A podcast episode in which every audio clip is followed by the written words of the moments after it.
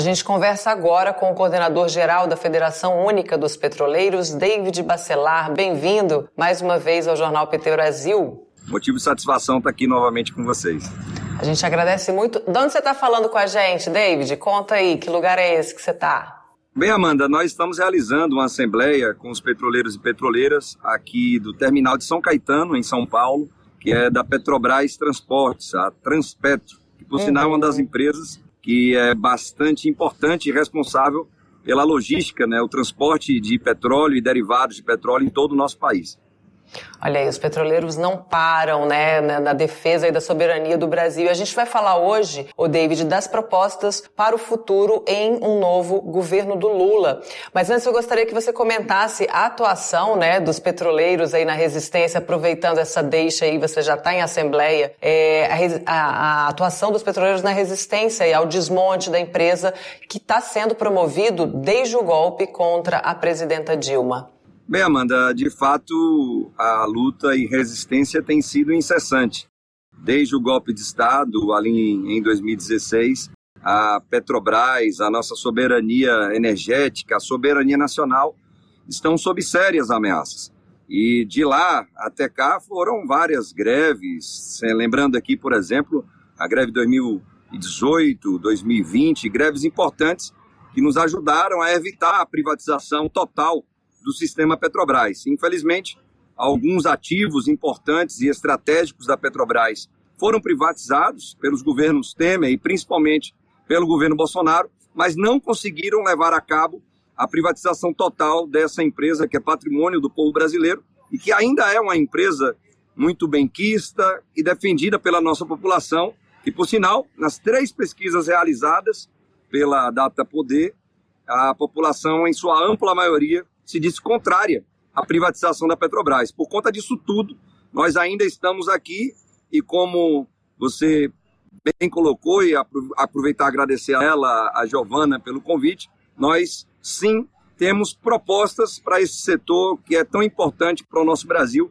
que é o setor de petróleo e gás, ou seja, é o setor energético do país e o Lula, felizmente, ele está com um plano de governo que aceitou as nossas contribuições e será de suma importância a luta também da categoria da sociedade brasileira para que esse plano ele possa ser colocado em prática.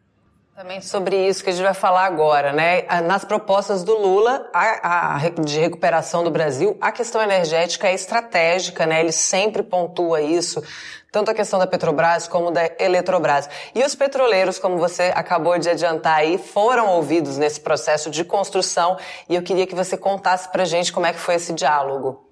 Bem, Amanda, nós tivemos o privilégio é, de receber a comissão partidária que é responsável pela elaboração do plano de governo do presidente Lula, que foi responsável por essa elaboração. Ela está sendo coordenada pelo companheiro Luiz Mercadante e esses sete partidos, com suas representações, com a coordenação do companheiro Luiz Mercadante, estiveram ali na sede da FUP no Rio de Janeiro, onde nós conseguimos apresentar as nossas propostas para o setor de petróleo e gás no país, é baseada em quatro eixos principais. Muito importante essa reunião, Amanda, porque houve um consenso de todos os partidos, à época eram sete partidos que faziam parte dessa chapa, felizmente já somos dez partidos, que demonstram a necessidade da defesa da democracia, também da nossa soberania. Então, felizmente, houve um consenso entre os partidos, todas as nossas propostas elas foram acatadas, aceitas por essa comissão e estão presentes no plano de governo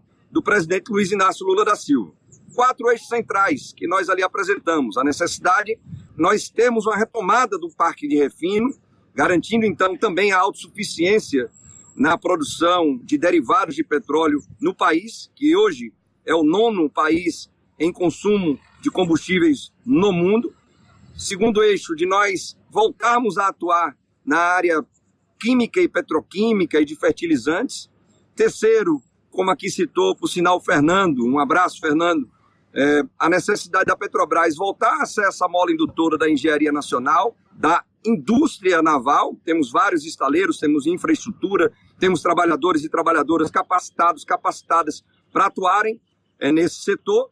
E, por fim, quarto e último eixo, de nós termos sim uma Petrobras que se preocupa com a transição energética e que precisa fazer investimentos também nesse setor.